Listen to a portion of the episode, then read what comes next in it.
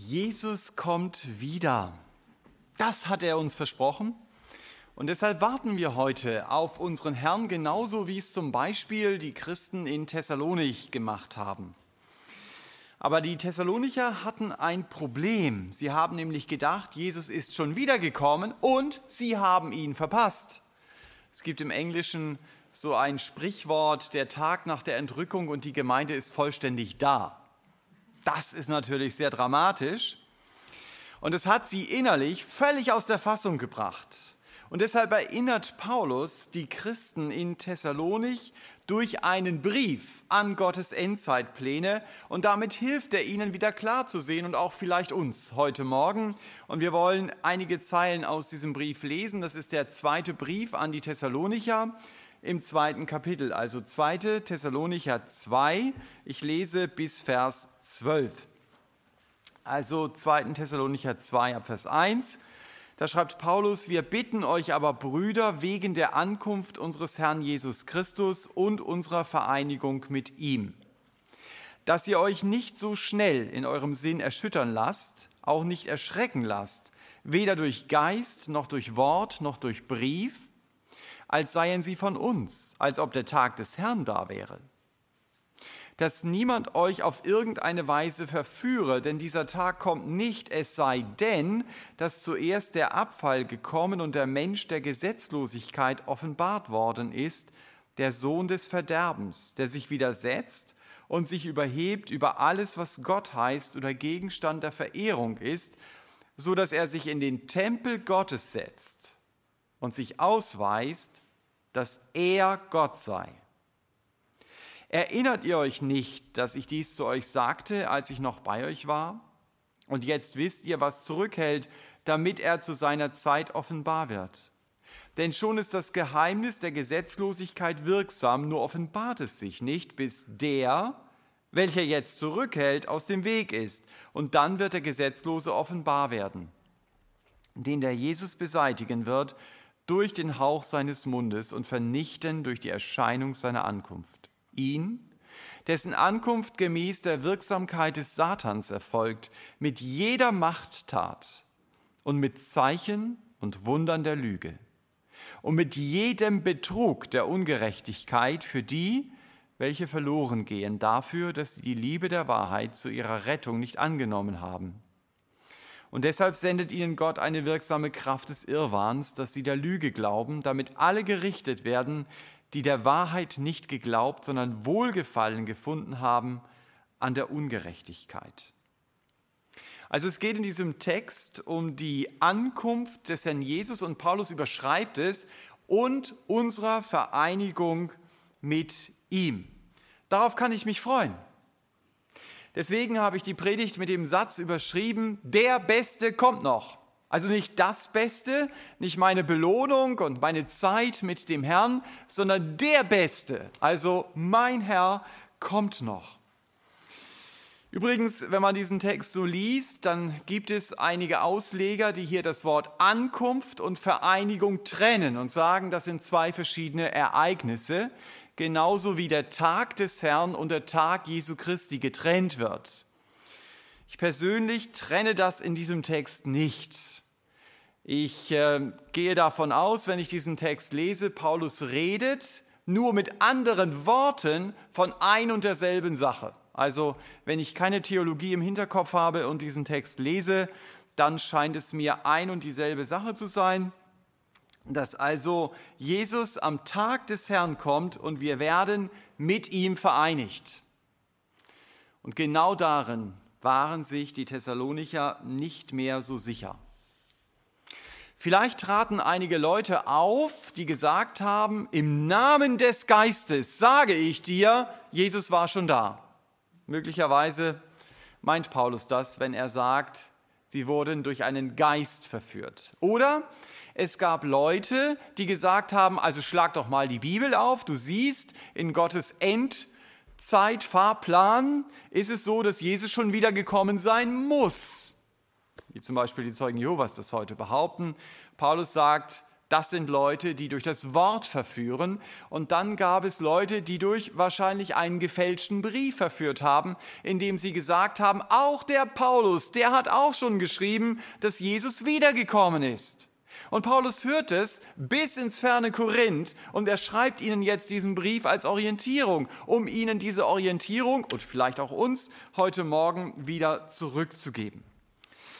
Wenn wir dann Vers 3 anschauen, sagt Paulus, wer so etwas behauptet, der hat nur ein Ziel. Und dieses Ziel ist, dass er euch verführen möchte. Und er macht ihnen nachdrücklich deutlich, ey Leute, lasst euch nicht den Kopf verdrehen.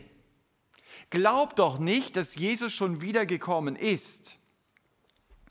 Und Paulus unterstreicht diese Aussage jetzt mit einigen Ereignissen von denen er sagt, diese Ereignisse müssen vorher erst einmal eintreten, bevor Jesus kommt. Er redet hier von einem Abfall. Er redet hier von einem Menschen der Gesetzlosigkeit und er redet hier von jemandem, der zurückhält.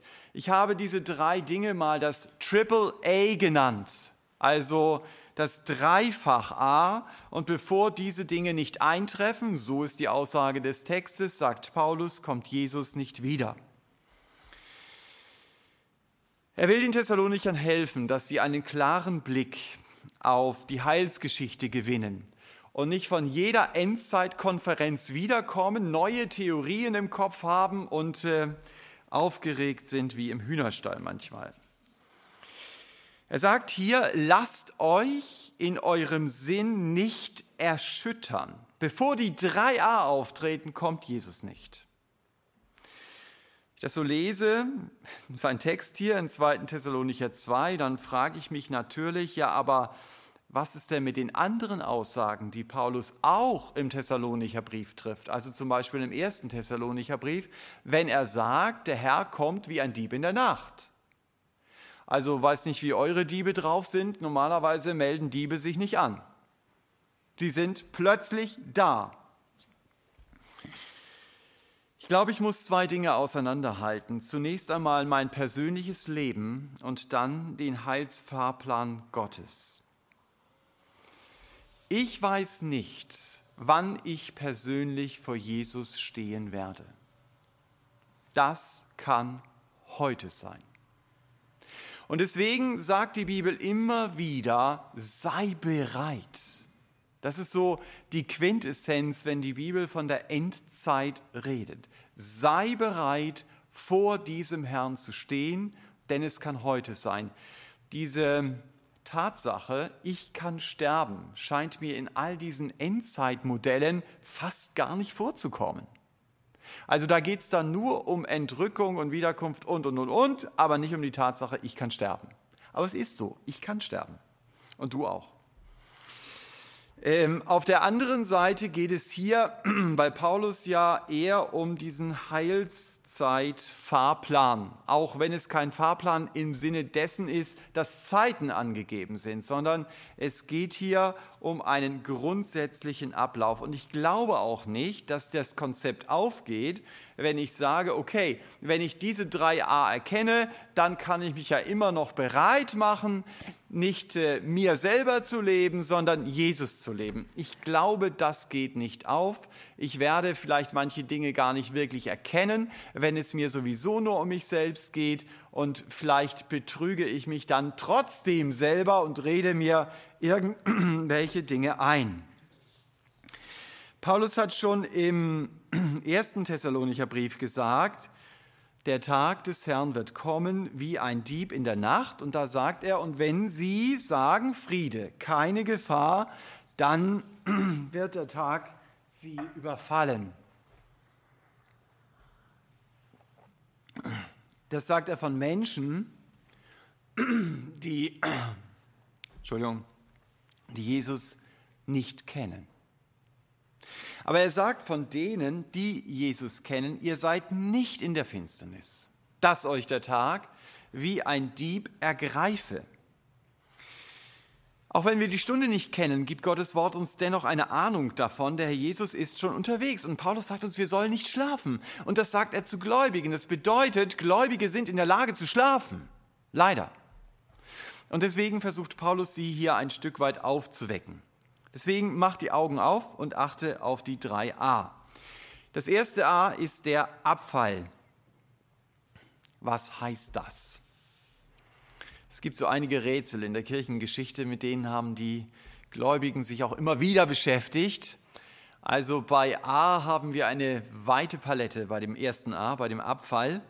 Also manche verstehen unter Abfall ein sehr konkretes Ereignis. Im ersten Makkabäerbuch, das ist eine geschichtliche Quelle, lesen wir von Antiochus IV., dass er ein Gräuelbild der Verwüstung im Tempel aufrichten lässt. Ist nicht ganz klar, was das war. Vielleicht ein Götterbild des äh, Göttervater Zeus oder ein Altar, auf dem einige äh, Juden dann den Göttern geopfert haben, der vielleicht auf diesem Brandopferaltar Gottes stand. Also hier ist dann Abfall eine, ein ganz bestimmtes Ereignis ähm, in, das ist kein biblisches Buch, aber damit ihr es findet, in Makkabäer 1,52 geht es darum, dass äh, Antiochus einige Juden dazu verführt hat, und dann heißt es wörtlich, vom Gesetz Gottes abzufallen. Also hier wird dieses Wort verwendet. Hier fallen Menschen ganz bewusst ab. Meint Paulus dieses konkrete Ereignis? Ähm, auf jeden Fall kann damit auch gemeint sein, dass es ein moralischer Abfall ist, einer ganzen Gesellschaft im Sinne von 2 Timotheus 3. Da hast du eine ganze Tabelle, die ich mal so zusammenfasse, Gutes wird Böses und Böses wird gut genannt. Also da werden Menschen beschrieben, moralischer Abfall, meint Paulus das? Oder es gibt eine weitere Möglichkeit, Abfall der Christen. Referenzstelle dazu ist 2 Timotheus 2, Vers 17. Da werden zwei Christen namentlich genannt und es wird von ihnen gesagt, dass sie von der Wahrheit abgeirrt sind und es macht sich daran fest, dass sie sagen, die Auferstehung sei schon geschehen. Interessant, hier geht es auch um etwas Eschatologisches. Und was passiert? Sie zerstören den Glauben anderer Christen. Also interessanter Zusammenhang, könnt ihr dann in Ruhe drüber nachdenken.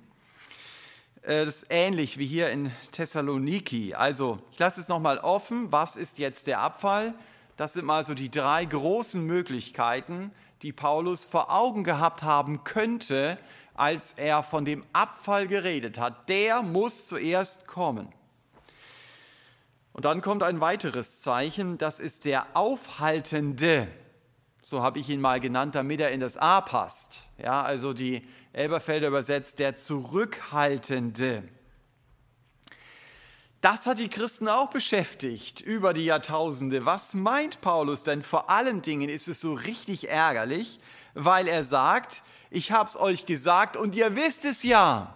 Also die Thessalonicher wussten es. Wir wissen es nicht. Aber es gibt natürlich auch hier Vermutungen. Es fällt zunächst mal auf, dass Paulus in Vers 6 von dieser zurückhaltenden Kraft mit einem Was redet, also mit einem Neutrum. Es ist was zurückhält. Und dann in Vers 7 sagt er aber plötzlich, der zurückhält. Also muss es offensichtlich etwas sein, das sich einmal mit einem Neutrum ansprechen kann, aber auch mit einem maskulinen Fürwort. Und das hat dann manche Ausleger dazu gebracht, hier den Heiligen Geist zu sehen, weil man sagt, das würde passen von den Fürwörtern. Ich kann zum Heiligen Geist das sagen, ich kann aber auch der Heilige Geist sagen. Und auch nur der Heilige Geist hat die Kraft, Gesetzlosigkeit aufzuhalten, ist die Argumentation an diesem Punkt. Ihr seid noch bei mir, oder? Es ist keine Wohlfühlpredigt, sondern Mitdenkpredigt heute Morgen.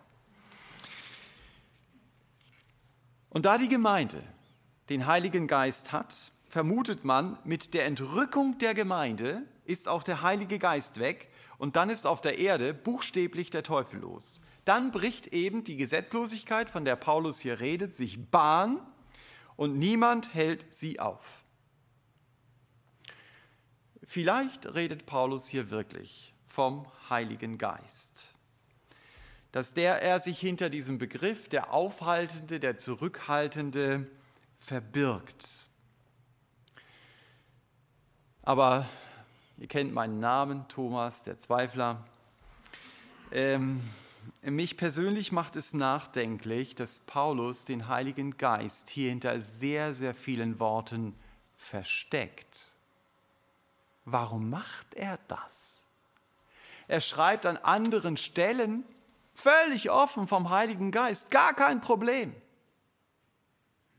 Denn die Thessalonicher kannten das ja. Warum sagt er nicht, und ihr wisst, ich habe euch gesagt, der Heilige Geist ist ja der, der zurückhält. Sagt er nicht. Also der ganze Text macht hier irgendwie deutlich, er will es nicht sagen.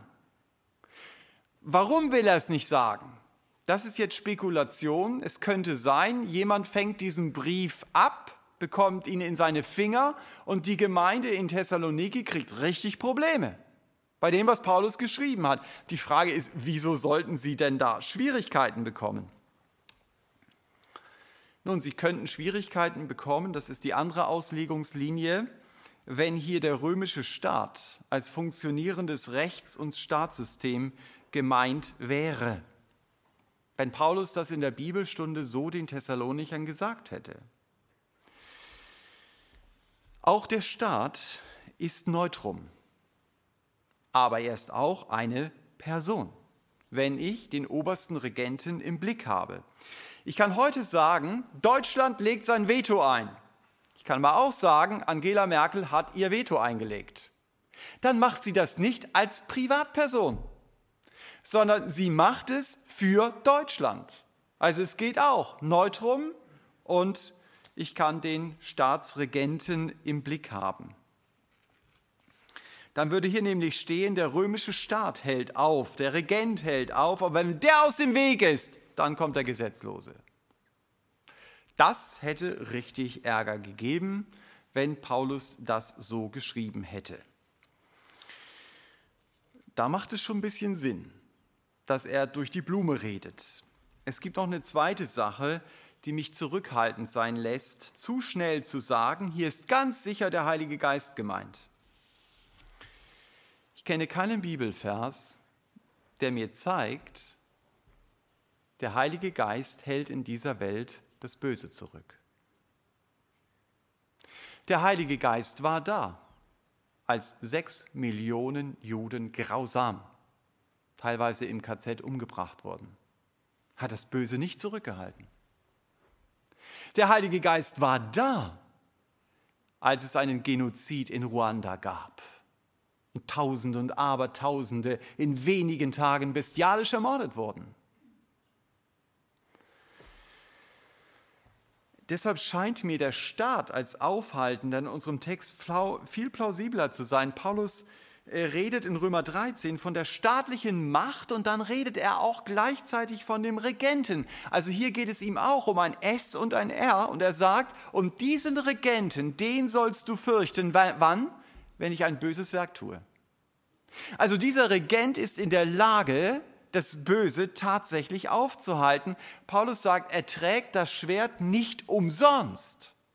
Und damit kann er das Böse aufhalten. Dieser Gedanke scheint mir durch die Geschichte auch bestätigt zu sein. Wenn ein Staatssystem versagt hat, dann war es sehr oft so, dass dieses schwache Staatssystem einen roten Teppich für einen Diktator ausgerollt hat. Es war schwach und deswegen konnte ein Diktator sich durchsetzen. Das haben wir in Rom erlebt da gab es einen sehr schwachen Senat. Und Cäsar gelang es, diesen Senat zu instrumentalisieren, ihn zum Konsul und schlussendlich auch zum Diktator zu wählen. In Frankreich war es auch so. Als Napoleon dieses schwache Staatssystem ausnutzte, um mit seinen Soldaten und den Stimmen mancher Politiker erster Konsul zu werden. Und auch bei Hitler war es so. Dürfen nicht vergessen, es war die schwache Weimarer Republik.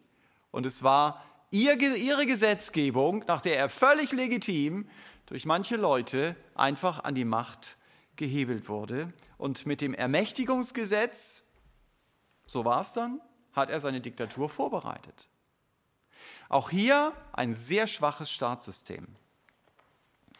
Deshalb glaube ich, dass Paulus hier sagt, zuerst kommt der Abfall, meinetwegen die Auflösung der moralischen Werte, die Ablehnung des Göttlichen und dann brechen, brechen Staatssysteme zusammen und sie halten diesen Mann nicht mehr auf, der dann kommt, der Mann der Gesetzlosigkeit. Er wird diese schwachen Systeme ausnutzen, um seine Gesetze durchzusetzen. Das ist das, was Paulus hier wahrscheinlich sagt. Dieser Mann, den Johannes in seinem Brief den Antichristen nennt, also den Gegen- oder den Anstatt Christus, der der Ankunft des Herrn Jesus eben vorausgeht. Und der, der Johannes sagt, dieser Antichrist wird den Herrn Jesus leugnen. Es wird ja an verschiedenen Stellen der Bibel von diesem Antichristen ist die Rede, zum Beispiel auch im Propheten Daniel mehrfach. In Daniel 7, Vers 8 wird er das kleine Horn genannt. Da wird seine Intelligenz vor allen Dingen in den Mittelpunkt gestellt und in Daniel 8, 25 wird er als König gezeigt, als großer Redner, als großer Politiker. Und in Offenbarung 13 erleben wir ihn als Tier. Es beschreibt sein reißendes, sein inneres Wesen, aber wenn wir die Bibelstellen zusammennehmen, dann sehen wir, er ist auch ein militärisches Genie und ein sehr übler Lästerer gegen Gott. Und dieser Wesenszug, der wird hier auch in 2 Timotheus 2 deutlich. Hier lesen wir, dass er sich über alles Religiöse erheben wird und selbst im Tempel lässt er sich dann als Gott anbeten. Von den Menschen, die ihm die Treue halten, durch die Zahl 666. Anderes Thema, gehört aber gedanklich mit bei ihm dazu. Wenn diese Zahl erwähnt wird in Offenbarung 13 und in Offenbarung 20, geht es immer um Anbetung. Diese Zahl ist an Anbetung gekoppelt. Wer diese Zahl trägt, der betet sehr bewusst dieses Tier an. Das ist nichts Neues. Leute aus dem rechtsradikalen Spektrum tragen sehr bewusst und mit Stolz die Zahl 18 auf ihrer Jacke. Das ist der erste Buchstabe des deutschen Alphabetes und der achte Buchstabe. Aha. Und äh, das ist der Mann, dem sie nachfolgen, der in ihren Gedanken ganz oben steht und genauso wird es beim Antichristen auch sein. Mal, diese Zahl wird mit seinem Namen verbunden sein, aber es wird die Zahl derer sein, die ihn anbeten. Ich glaube, es ist ganz wichtig zu verstehen, äh, regelmäßig, wenn irgendwas Neues kommt, äh, regen Christen sich auf und äh, ihr, ihr Sinn ist erschüttert wie Paulus das hier sagt, weil irgendein Strichcode kommt, in dem die 666 ist, weil irgendeine Impfung kommt, in dem irgendein Chip ist oder weil irgendwelche Pässe kommen, ob das dann irgendwie da drauf steht. Du kriegst diese Zahl nicht irgendwie untergejubelt, sondern du wirst diese Zahl sehr bewusst annehmen, um deutlich zu machen, ich bin Anbeter des Antichristen. Das ist das, was die Bibel sagt. Äh, wenn wir äh, nach Israel oder wenn ihr mal nach Israel fahrt, dann seht ihr, dass die Juden am Kopf Bibelverse haben, haben so ein Behältnis dort, Tephilim, da haben sie ihre Bibelverse drin und sie haben es auch an der Hand. Und da Satan das oft nachmacht, was wir in der Bibel lesen, das ist ja eine Vorschrift aus dem dritten Buch Mose, äh, ist es eigentlich nur eine billige Nachmache der Menschen, die eben die 666 und an ihrem Kopf oder an ihrer Hand haben, weil das Volk Israel genauso Gottes Wort an ihrem Kopf und an ihrer Hand hatte, um diesen Gott anzubeten. Aber sie haben es, um den Antichristen anzubeten. Und wir haben es hier gelesen, der Antichrist sitzt im Tempel und er lässt sich anbeten. Viele Ausleger sehen hier als Tempel die Gemeinde und sagen, der Antichrist setzt sich in die Gemeinde. Wir haben das im Neuen Testament auch natürlich stehen, ähm, dass die Gemeinde der Tempel ist und sie beten den Antichristen an. Finde ich auch schwierig von der Aussage her, denn das ist Gemeinde Jesu. Gemeinde Jesu hat den Heiligen Geist. Wenn jemand den Antichristen erkennt, dann doch die Gemeinde mit dem Heiligen Geist. Wie kann er dann mitten in der Gemeinde sitzen und sich anbeten lassen? Scheint mir persönlich schlüssiger zu sein, es ist ein tatsächlicher Tempel, der aufgebaut werden wird. Wenn du in Israel Juden fragst, dann kriegst du sehr oft so die Antwort, naja, also ob der Tempel gebaut wird oder nicht, ist gar nicht die Frage. Die Frage ist wann. Möglichst gestern und nicht morgen. Ja, deswegen kannst du dafür spenden und was weiß ich alles. Äh, das wollen sie. Sie wollen den Tempel wieder aufbauen. Und Paulus redet hier davon und sagt, ja, dieser Mann wird in dem Tempel sitzen und er wird sich anbeten lassen. Und dieser Mann wird sehr beeindruckend sein. Ja, das sagt die Bibel. In Vers 9 haben wir gelesen, dass Paulus sagt, durch sein Leben wird Satan selbst wirksam. Offenbarung 13 wird das näher ausgeführt. Den Leuten wird die Spucke wegbleiben, denn sie werden glauben, dass diese Zeichen, die dieser Antichrist tut, göttliche Zeichen sind. Er wird Feuer vom Himmel auf die Erde fallen lassen und vielleicht das Größte, es wird so aussehen, dass er tödlich verletzt wurde. So sagt es Offenbarung 13, er hat eine tödliche Wunde. Vielleicht irgendein Attentat, dann wäre er mit Cäsar in guter Gemeinschaft, nur Cäsar hat es nicht überlebt. Aber der Antichrist wird medienwirksam von den Toten zurückkommen. Das werden die Menschen jedenfalls glauben. Paulus sagt in Vers 10, Sie glauben den Wundern der Lüge, weil sie die Liebe zur Wahrheit zu ihrer Rettung nicht angenommen haben. Ich finde es einen sehr interessanten Satz, denn hier steht nicht die armen, verführten Menschen. Nein, Gott sagt zu ihnen, ihr hattet eine Verantwortung. Ihr hattet die Verantwortung, die Wahrheit anzunehmen. Das heißt, Gott fordert mich heraus, die Wahrheit zu meiner Rettung anzunehmen. Und die Wahrheit ist, dass Jesus für meine Schuld stellvertretend gestorben ist. Und dass wenn ich zu ihm komme und ihm meine Schuld bringe, ihm meine Schuld bekenne, ihn um Vergebung bitte, dass ich glauben darf, dass sein Blut auch für meine Schuld bezahlt hat. Das ist das Evangelium.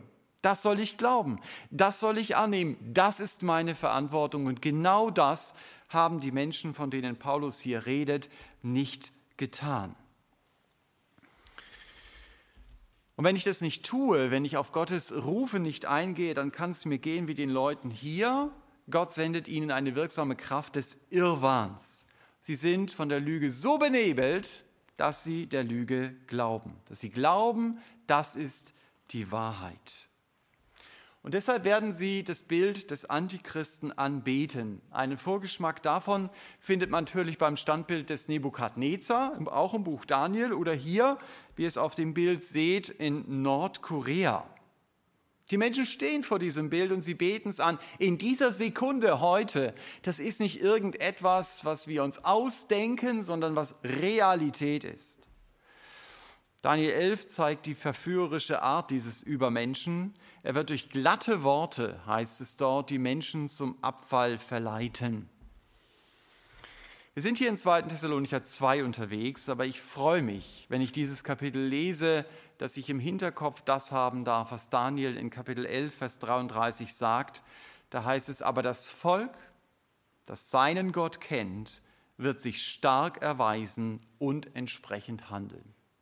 Es war im Buch Daniel so, es gab drei Freunde, die haben das nicht mitgemacht, was ihr hier hinter mir seht. Sie haben sich nicht vor dem Bild Nebukadnezars verbeugt. Das Volk, das seinen Gott kennt. Du kannst also nichts Besseres tun, als dich mit Jesus zu beschäftigen und ihn immer besser kennenzulernen. Das ist besser, als alle eschatologischen Fakten, also alle zukünftigen Fakten zu kennen und dabei zu vergessen, ich bin doch berufen, um diesen Herrn anzuschauen, ihn noch mehr kennenzulernen und ihn von Herzen zu lieben. Das Volk, das seinen Gott kennt. wenn ich in einer so tiefen Verbindung mit Jesus lebe, dann kann ich Kapitel wie 2. Thessalonicher 2 stressfrei lesen. Weil ich weiß, ich bin in der Hand dieses Herrn. Er hält mich fest. Und ich weiß, auf dieser Erde bin ich nicht im letzten unterwegs, sondern nur im vorletzten. Der Beste kommt noch. Das Letzte kommt noch. Das Schönste kommt noch. Und der Jesus selber sagt mal zu mir, ja, freu dich drüber, dass dein Name im Himmel geschrieben ist. Das ist entscheidend. Gerade in Zeiten, wo man merkt, es geht in diese Richtung. Logisch geht es in diese Richtung. Und dann darf ich im Herzen mich freuen und sagen, ja, Gottes Wort ist wahr und mein Herr kommt. Manchmal ist es überraschend, dass wir als Christen dann sehr erstaunt sind und es aufhalten wollen, wenn Dinge sich in eine gewisse Richtung bewegen, anstatt zu kapieren, hey, es sind nur Vorboten dessen, mein Herr kommt. Das ist so, wie alle wollen in den Himmel, aber sterben will keiner. Ich bin nur froh, dass Paulus das auch so empfunden hat, wenn er sagt, also ich möchte ja lieber mit meiner Heimat aus dem Himmel überkleidet werden und nicht entkleidet werden. Ich gedacht, gut, Paulus, du hast es auch so empfunden, äh, aber dass wir uns wirklich neu darauf konzentrieren dürfen, unser Herr ist unterwegs und wir dürfen ihm begegnen. Paulus redet dann in Vers 8 von der Erscheinung seiner Ankunft und von diesem triumphalen Finale. Der Herr Jesus wird diesen Übermenschen vernichten durch die Erscheinung seiner Ankunft. Also die Wiederkunft, die Ankunft des Herrn Jesus ist nicht nur der Zeitpunkt meiner Vereinigung mit ihm, sondern es ist auch der Schlusspunkt unter die Herrschaft des Antichristen. So lesen wir es in Vers 8. Jesus wird den Antichristen vernichten durch die Erscheinung seiner Ankunft. Auch hier gibt es wieder viele verschiedene Theorien für mich scheint es so zu sein, wenn ich diesen Text lese, dass das für alle sichtbar sein wird. Das würde auch passen zu Matthäus 24, Vers 25. Da sagt der Jesus, meine Ankunft wird sein wie der Blitz und wie der Adler oder die Geier, die sich um das Aas herum sammeln. Das kannst du sehen. Also wenn du durch die Wüste wanderst, dann siehst du, ah, da ist jemand gestorben. Äh, und den Blitz, den siehst du auch, wenn du nicht gerade deine Jalousie runtergezogen hast. Im Grunde genommen sagen die Bilder nur, du wirst es sehen. Alle werden es mitbekommen, wie der Herr Jesus einen Schlusspunkt unter die Schreckensherrschaft des Antichristen setzt. Es fällt dann in sich zusammen und wir lesen hier, dass er ihn umbringen wird mit dem Hauch seines Mundes. Wir dürfen uns sehr gerne mit Menschen beschäftigen, die vielleicht eine Weltordnung vorbereiten und was sie alles tun darfst du gerne tun. Aber bitte vergiss nie, sie sind ganz, ganz, ganz kleine Nummern in dem großen Plan Gottes. So wie der Antichrist hier eine ganz kleine Nummer ist.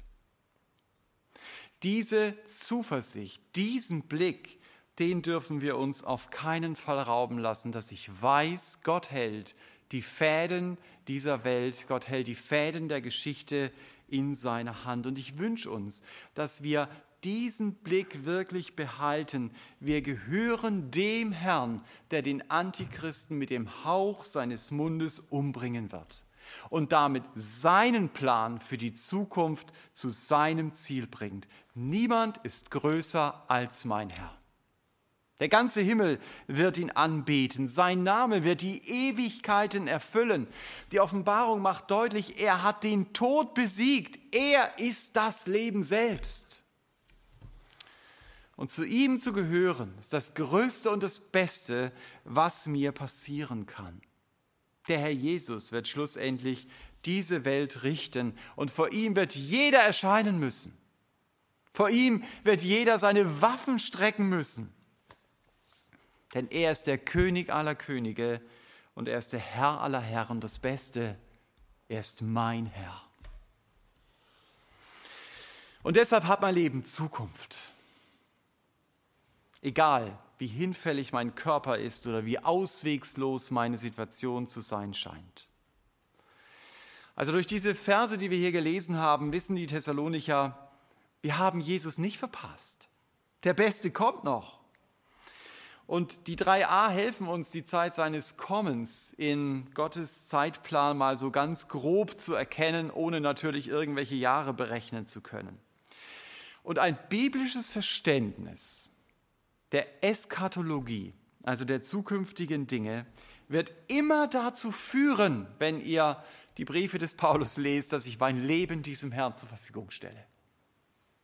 Paulus war nie von der Sorte, der gesagt hat, ach ja, okay, gut, dass ich das auch weiß.